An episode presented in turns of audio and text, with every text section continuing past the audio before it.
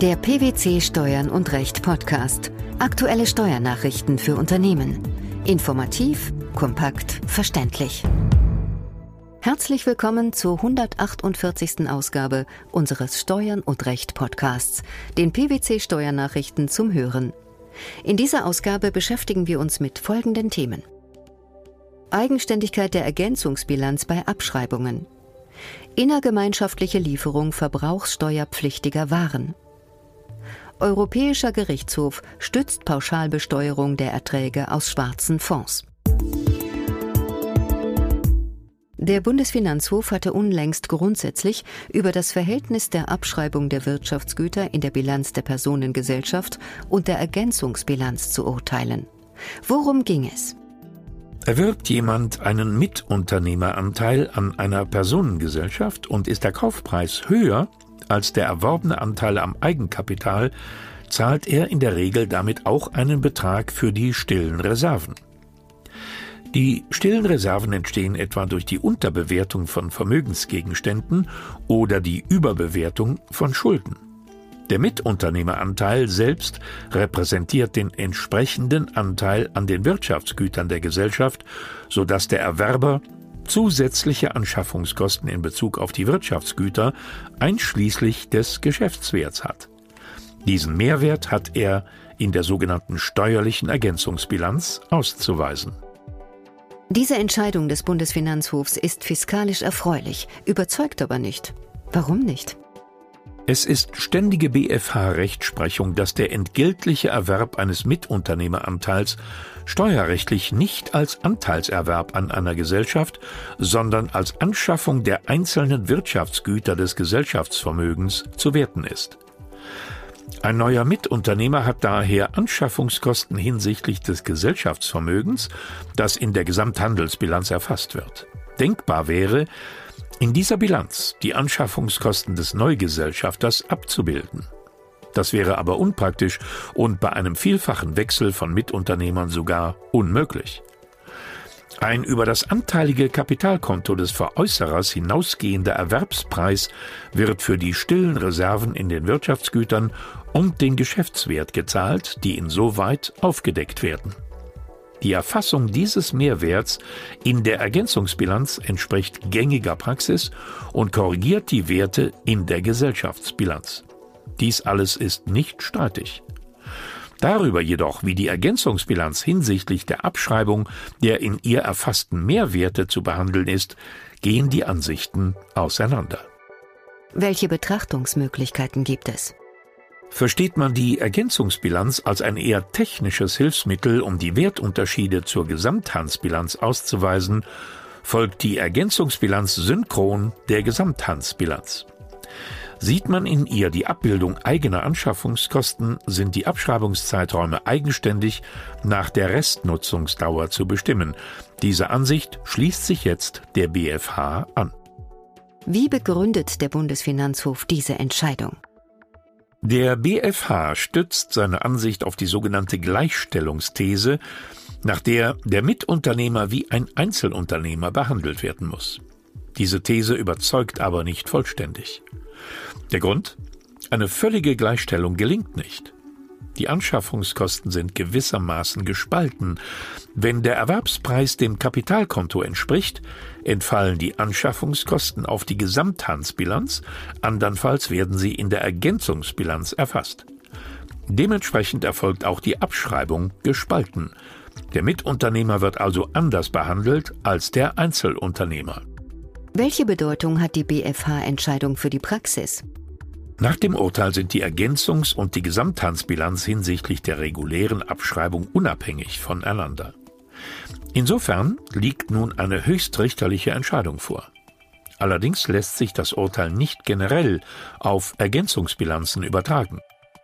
Für negative Ergänzungsbilanzen bei Einbringungen in Personengesellschaften gilt weiterhin, die Auflösung der in der Ergänzungsbilanz ausgewiesenen Posten hat korrespondierend zur Veränderung der Buchwerte in der Gesamthandsbilanz zu erfolgen. Auch Teilwertabschreibungen wegen voraussichtlich dauernden Wertverlusts oder bei Untergang des Wirtschaftsguts erfolgen entsprechend.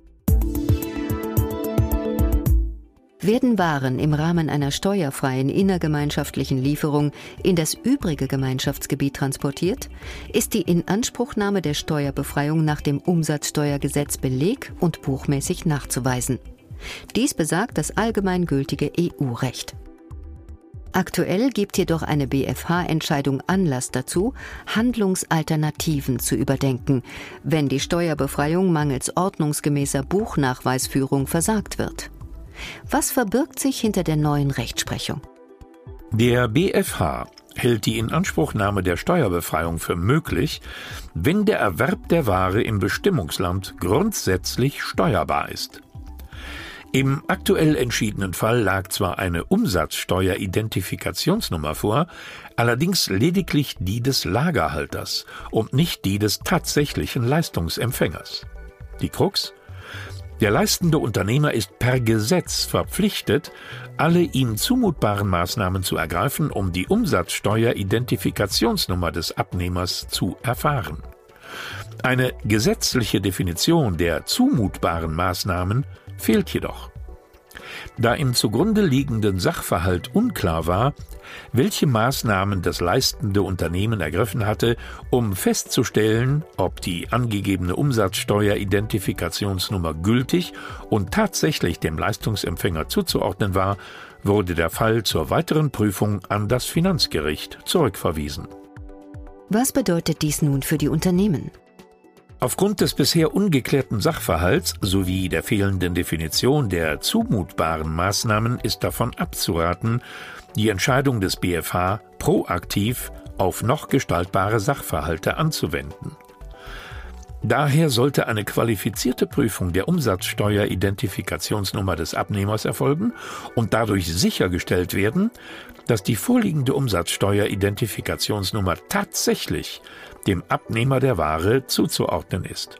Diese Prüfung ist entsprechend zu dokumentieren. Nur so ist der gesetzlich normierte Vertrauensschutz auf die Anwendung der Steuerbefreiung zu erlangen.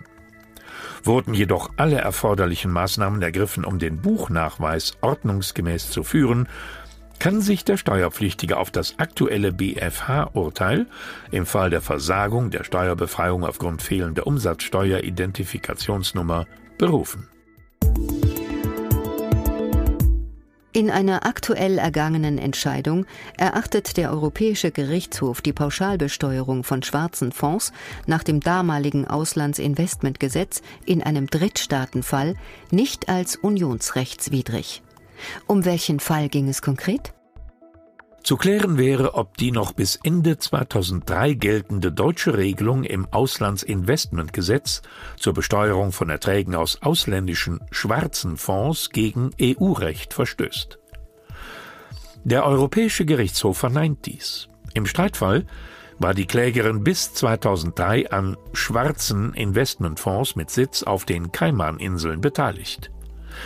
Das Finanzamt wandte die Pauschalregelung an und lehnte es ab, die im Einzelnen nachgewiesenen, deutlich niedrigeren tatsächlichen Erträge der Besteuerung zugrunde zu legen.